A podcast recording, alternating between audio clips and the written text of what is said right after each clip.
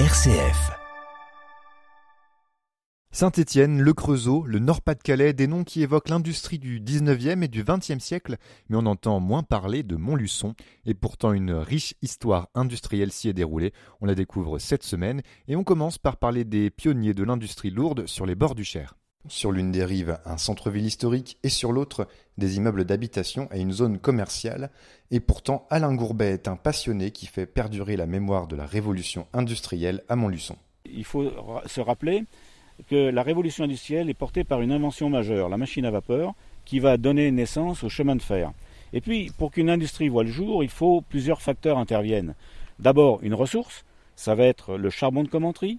Un moyen de transport, c'est le canal de Berry. Et une personne, ça va être Nicolas Rambourg. Alors, Nicolas Rambourg, c'est ce qu'on appelle un maître de forge. Il va devenir directeur de la manufacture de Charleville, et puis, par la suite, il va prendre la direction de la manufacture de canons d'Indré. Et c'est à partir de ce, de ce moment-là que, euh, en 1783, Nicolas Rambourg va démissionner pour effectuer des recherches afin de créer sa propre affaire, estimant que les fontes produites par le Creusot avaient une qualité insuffisante pour la fabrication des canons.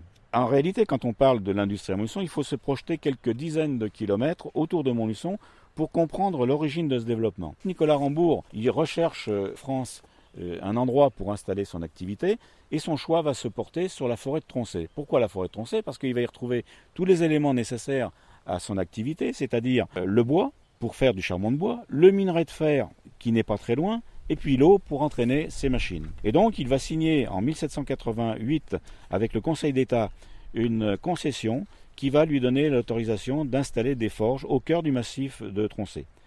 Il va créer ainsi un ensemble industriel qui va utiliser le bois de la forêt de Troncé, le minerai de fer du Berry, qui l'acheminera à dos de mulet, et puis l'eau comme force motrice grâce aux étangs qu'il fera creuser. Il fabrique toujours des canons à ce moment-là ou il a changé de, euh, produit Non, il va fabriquer, euh, il va fabriquer de l'acier qui va servir effectivement à, euh, tout un tas de, de, produits manufacturés. Pour permettre aux forges de Nicolas Rambourg de fonctionner, il faut un réseau de transport pour le charbon, de la houille et pour transporter l'acier. Alors effectivement, Nicolas Rambourg, qui se tient au courant des évolutions technologiques, il va très vite comprendre que le charbon de bois sera vite supplanté par le charbon minéral qu'on appelait charbon de terre pour les fabrications des fontes. Après la promulgation d'une grande loi sur les mines en 1810, il va racheter en copropriété la mine de Commentry, qui est proche de Montluçon, en 1811, et il va en devenir le concessionnaire en 1815 et euh, propriétaire intégral en 1821. Il siégeait au Conseil des manufactures et il était au courant donc euh, du projet de construction d'un canal. Alors, effectivement, les moyens de transport ne sont pas encore suffisamment euh, évolués. Euh, le canal de Berry n'est pas complètement terminé, donc il va vouloir utiliser la houille euh, directement à Commentry. Il va créer une verrerie, puisque une verrerie, si vous voulez, une manufacture de glace, pour être plus précis, d'utiliser une partie de sa production de charbon de terre avec sa mine directement sur place il va lancer donc sa glacerie et puis euh, bon, il n'est pas spécialiste en verrerie. Par contre, euh, il va débaucher en 1826 un des dirigeants d'une glacerie, d'une manufacture de, Saint-Gobain. Il va le nommer directeur de la glacerie. cet homme, c'est Louis-Pierre Leguet.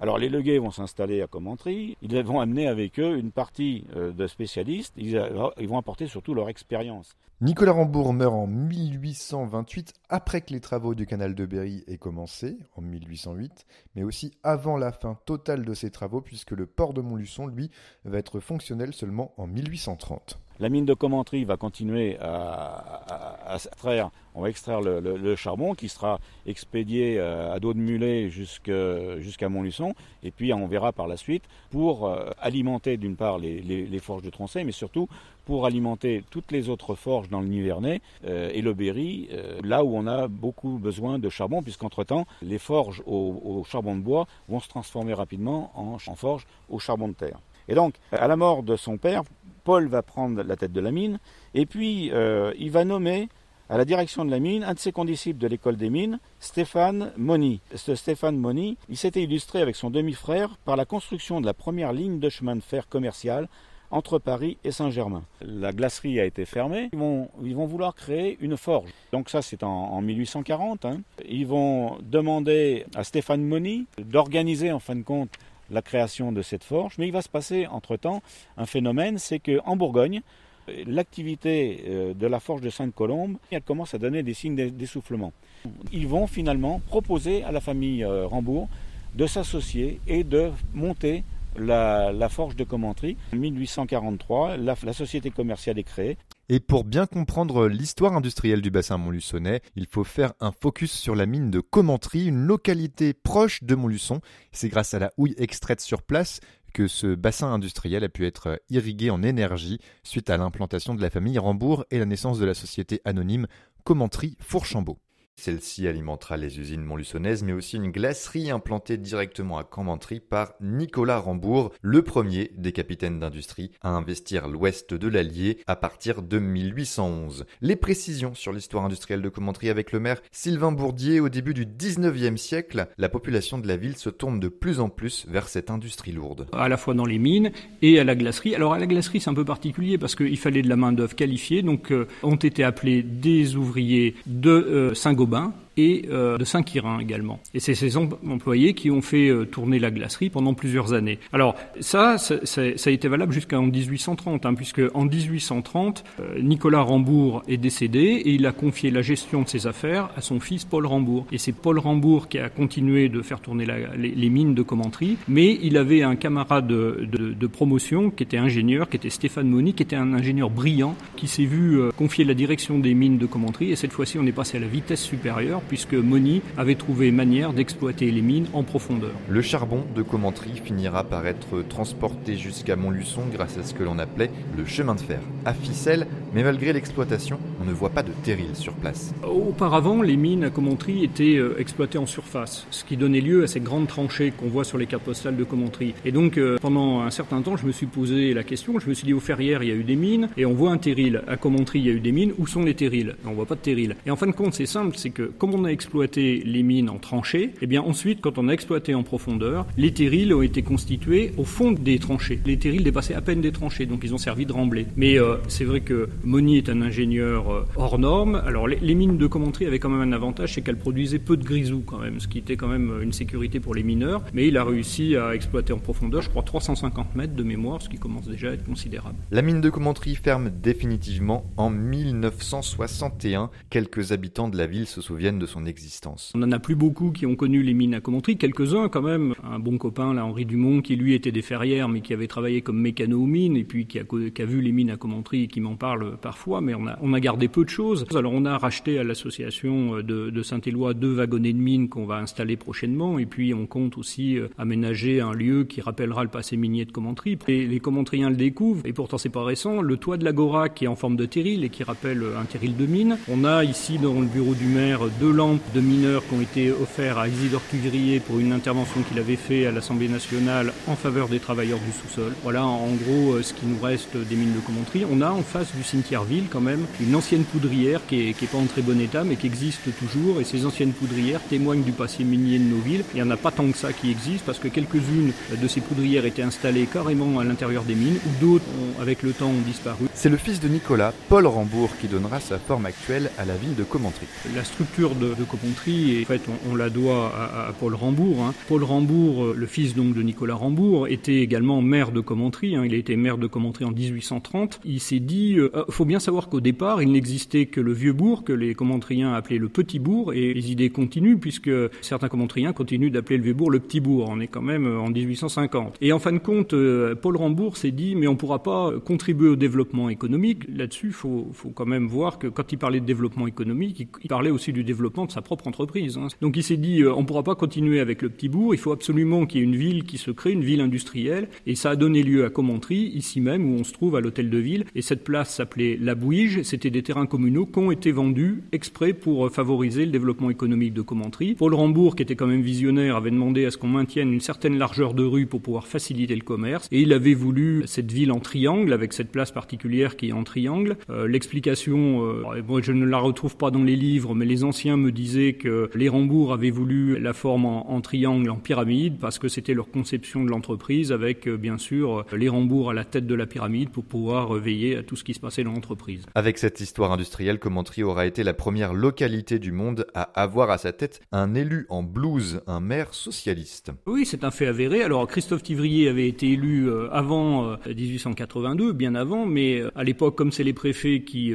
nommaient le maire, eh évidemment, c'était le notable qui était désigné et pas Christophe Tivrier. Ensuite, en 82, la loi avait changé, c'était les conseillers municipaux qui élisaient leur maire, et à ce moment-là, les industriels qui avaient la main sur tout ont, ont subi une petite contrariété électorale, et Christophe Tivrier est arrivé à la tête de la mairie. Et dans la veine de Christophe Tivrier, d'autres élus socialistes d'envergure nationale ont des racines bourbonnaises. Par exemple, Jean Dormois devient maire en 1889 de la ville de Montluçon. Il avait été renvoyé de l'usine Saint-Jacques à cause de son militantisme. Réélu, il ne finira pas son second mandat. Mais son fils Marx Dormois, âgé de 10 ans à l'époque, est fortement influencé par ses idées politiques. D'abord jeune apprenti de l'usine Urtu, il adhère à la SFIO en 1905 et participe aux grandes grèves de 1906 mouvement pendant lequel la classe ouvrière a tenté d'obtenir une première fois la journée de 8 heures. En 1914, Marx Dormois s'oppose à la guerre, mais y participe lorsqu'elle éclate et reçoit une croix de guerre. Il sera maire de Montluçon, sous-secrétaire d'État à la présidence du Conseil pendant le Front populaire et ministre de l'Intérieur en 1938. Fermement opposé au fascisme, il lutte contre les attentats de la cagoule, des terroristes d'extrême droite. Et Marx Dormois est toujours célébré aujourd'hui par les pouvoirs publics. Avant la cérémonie officielle le 26 juillet, le jour de l'anniversaire de sa mort, des sympathisants socialistes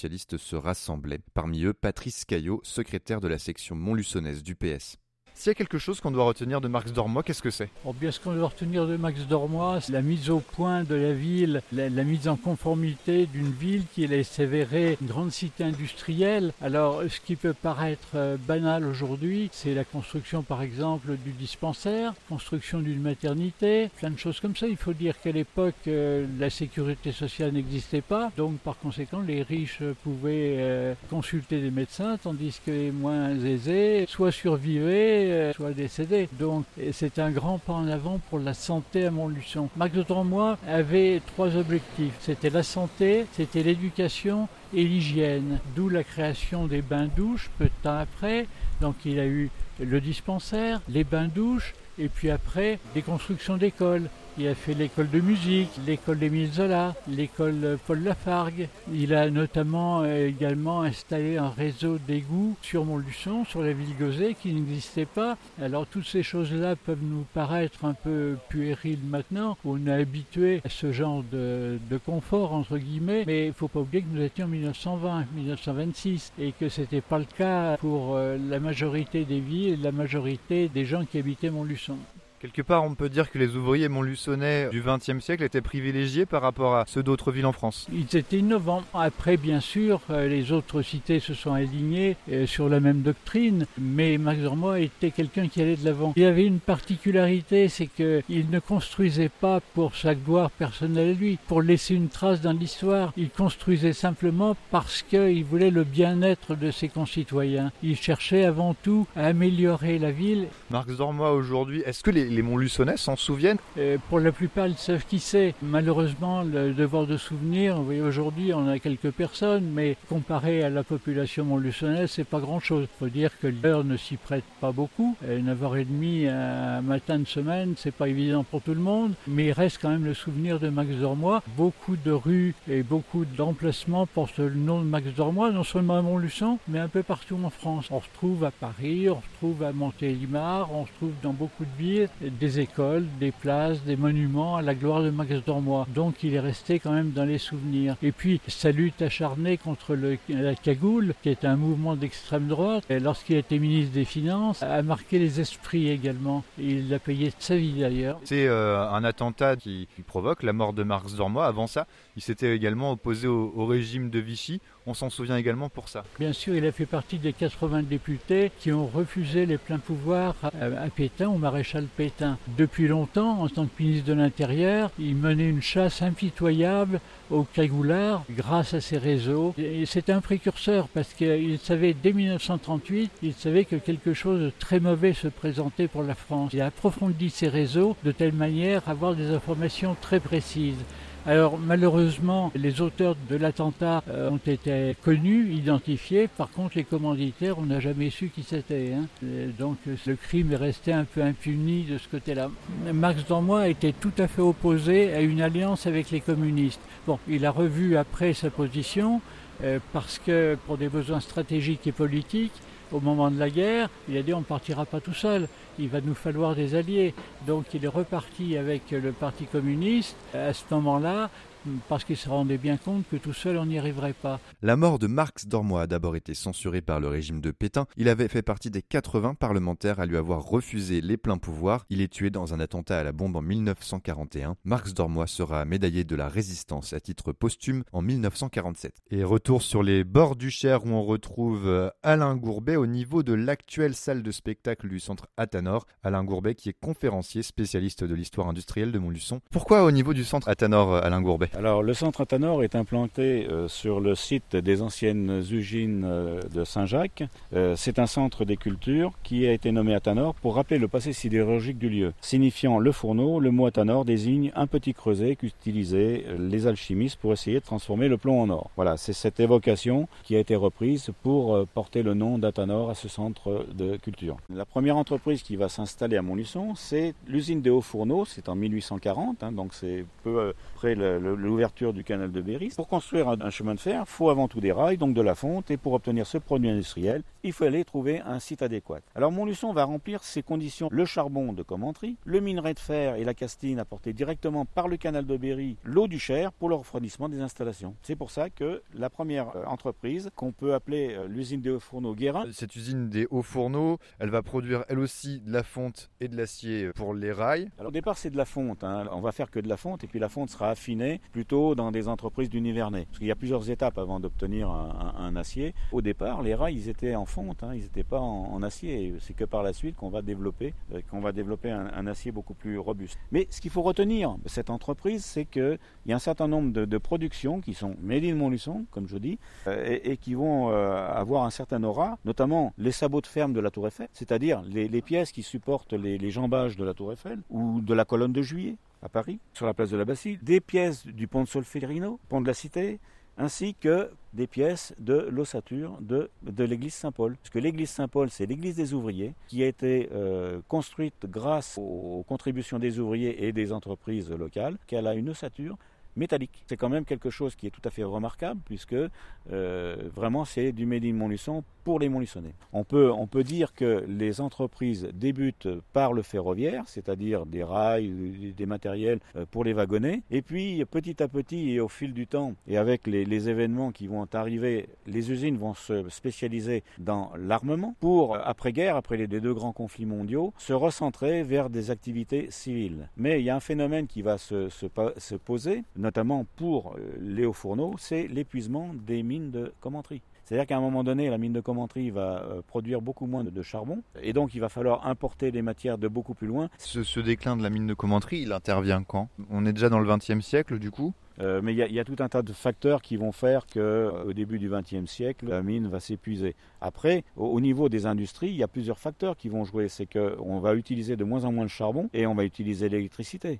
Au, fil du temps, le charbon n'est plus l'élément majeur de, l'industrie. Également le verre, on ne dit pas fondre le verre, je ne sais pas, j'ai pas le mot exact, mais... on peut dire le couler. Euh, en fait, la, la, seconde industrie à s'installer sur les bords du canal de Berry, c'est la verrerie Duché en 1842. En fait, euh, Alexandre Duché, c'était un riche propriétaire montluçonnais. Lui, ce qu'il va faire, c'est une verrerie, une verrerie à bouteilles. Il va utiliser, bien entendu, euh, le, canal de Berry pour euh, approvisionner sa matière, c'est-à-dire la castine ou, le, calcaire, le sable qui viennent du Berry. La soude était acheminée par le canal de Berry, puis le charbon, donc nécessaire à la, fabrication, venait de Commentry. Donc là, c'est pour ça qu'il s'installe. Il va développer son activité en modernisant son usine, notamment en installant des fours Siemens. Malheureusement, en 1912, un procès avec une maison de cognac pour un vice de fabrication va causer euh, l'arrêt de la, production, puis la guerre de 14-18 et puis tout un tas d'événements vont faire que la société va interrompre son activité en 1916. Il va y avoir une électrification à partir des, années, euh, de la fin des années 50. L'usine Saint-Jacques, elle va s'équiper en matériel euh, électrique. Avant ça, un arrêt des, fabrications militaires en, 1945. Oui, l'armement n'était plus, n'avait plus le vent en poupe, comme on pourrait dire, et donc il fallait rechercher des, des activités civiles. Et c'est pour cela que l'usine, les usines Saint-Jacques vont développer tout un tas de productions. Il faut voir qu'à l'époque, après le deuxième conflit mondial, on a besoin d'électricité, on a besoin d'alternateurs, on a besoin de turbines pour les grands barrages. Donc euh, l'usine va se spécialiser dans ce domaine-là. C'était quelque chose qui était pratiqué déjà au 19e siècle, d'avoir euh, d'avoir de la recherche et développement dans une entreprise ou, pas encore? Tout à fait, c'était innovant. Alors là, on parle plutôt du début, début 20e. Hein. Mais euh, donc on avait un laboratoire qui permettait de faire des développements. On avait même ce que l'on appelle un polygone de tir.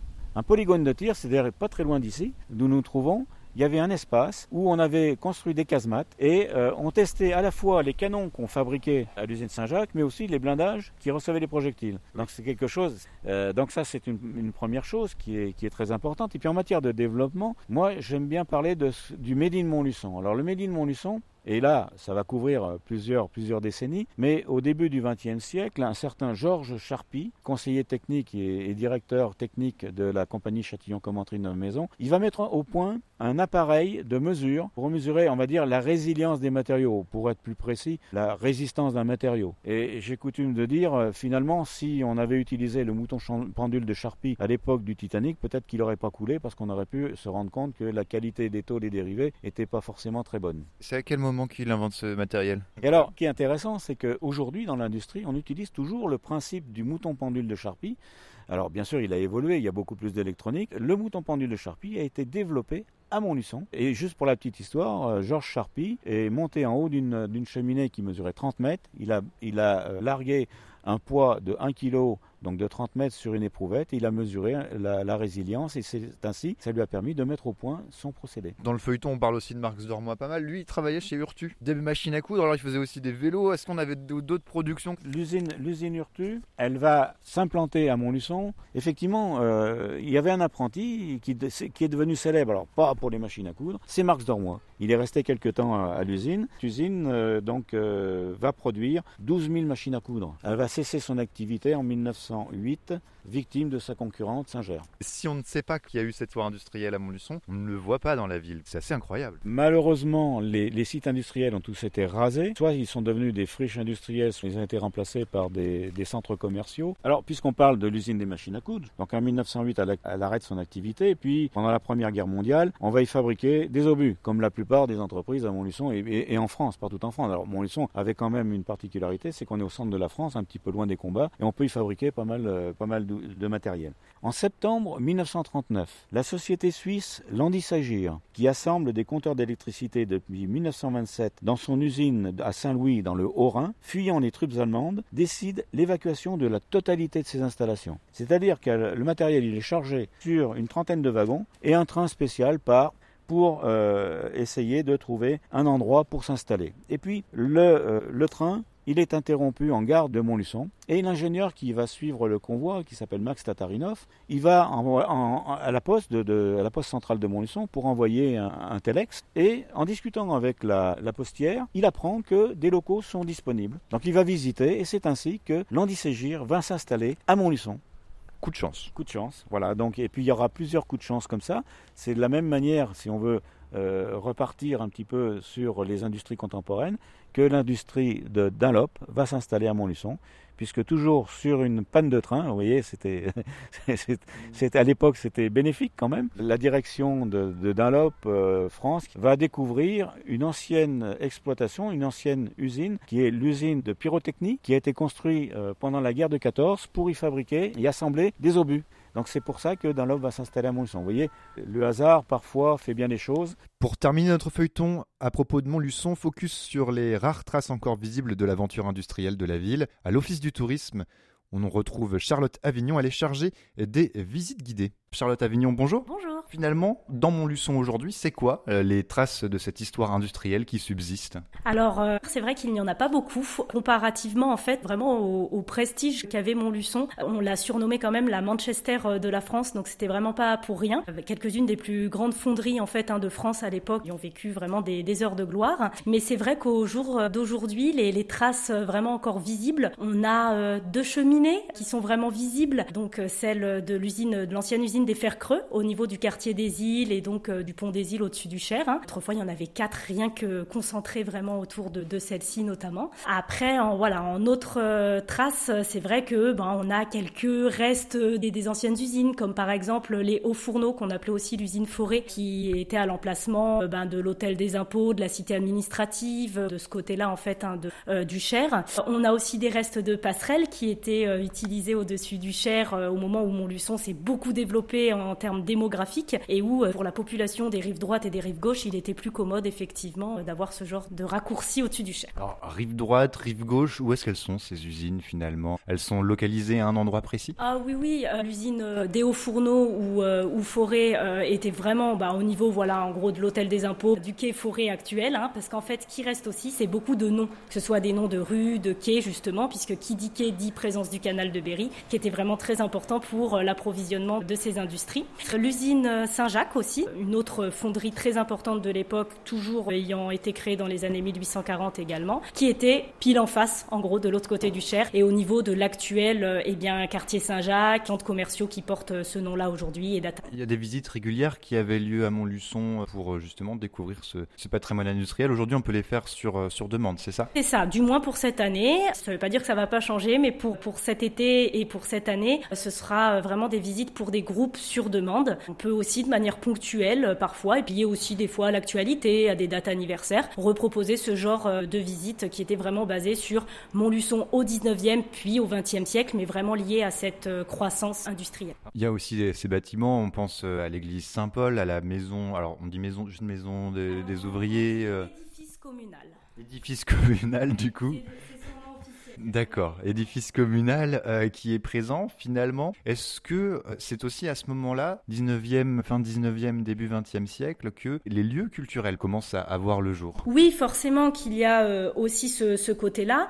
Pas que d'ailleurs, il y a aussi le côté des, des, services qui n'existaient pas auparavant, qui n'étaient pas forcément indispensables, entre guillemets, dans la ville de Montluçon, et qui le sont devenus par l'accroissement de cette population. Donc du coup, l'édifice communal, c'est vrai, servait à la fois à des réunions de type syndical, euh, voire euh, voilà politique, etc. Donc euh, beaucoup par rapport à la vie des ouvriers et des usines de l'époque. Mais il y avait aussi une salle qui, plusieurs salles même, qui étaient censées à l'intérieur de ce bâtiment accueillir aussi des activités culturelles, sportives. C'était pour un peu aussi améliorer les conditions de vie des ouvriers en dehors des usines, en dehors du travail. Et après, même encore jusqu'au XXe siècle, on a vu aussi la construction d'édifices pour améliorer ben, l'accès à l'hygiène, à l'eau courante puisque bien sûr euh, ces habitats qui sont euh, construits un peu en rive gauche, euh, ben parfois c'était dans des conditions quand même un petit peu insalubres, un boom démographique trop trop important, trop trop rapide, et donc du coup on a les bains douches qui arrivent effectivement au début du 20 Il faut s'imaginer qu'en tout cas énormément de personnes n'ont pas forcément l'eau courante ou des bonnes conditions d'accès voilà à l'hygiène au sein de leur habitat, et donc il est nécessaire effectivement donc de, construire voilà les bains douches permettant eh ben, à tout le monde de pouvoir se laver, de pouvoir euh, voilà, avoir accès euh, à cette hygiène. Est-ce qu'il y a toujours des habitants justement qui se souviennent de cette époque industrielle? Parce que finalement l'usine Saint-Jacques elle ferme dans les années 70. C'est le retour que j'ai des visites, euh, des souvenirs liés en fait aux générations précédentes. On a des visiteurs qui ont eu à leurs parents, voire plutôt grands-parents quand même maintenant, qui ont pu leur raconter des fois la vie quotidienne de l'époque, la sortie des usines à bicyclette, l'utilisation des passerelles aussi, la passerelle des Biachés, la passerelle des Nico de l'autre côté niveau du pont ferroviaire. Euh, donc oui, ce sont des, des, souvenirs surtout euh, de générations précédentes euh, qui ressortent. Puis lors des visites, vous, m'avez parlé justement de Montluçonnet qui faisait les visites, mais finalement, est-ce qu'il il y a aussi des visiteurs qui viennent d'ailleurs spécialement sur ce sujet de l'histoire industrielle? On en a également. On a eu des deux, vraiment. Des touristes hein, qui étaient là pour une durée plus courte. Mais c'est vrai que ça reste quand même un attachement tout particulier des habitants des Montluçonnais qui ont bah, connu leurs parents, leurs grands-parents et qui leur ont raconté ce genre de choses. Charlotte Avignon, merci beaucoup pour cette interview sur RCF. La population montluçonnaise a énormément gonflé en nombre avec l'industrialisation. La ville comptait un peu plus de 5000 habitants en 1840, mais plus de 23 000 en 1876. Dans les années 60, elle a atteint le nombre de 57 000 habitants. Cette démographie a progressivement baissé depuis les années 70. Aujourd'hui, on compte un peu moins de 34 000 Montluçonnais.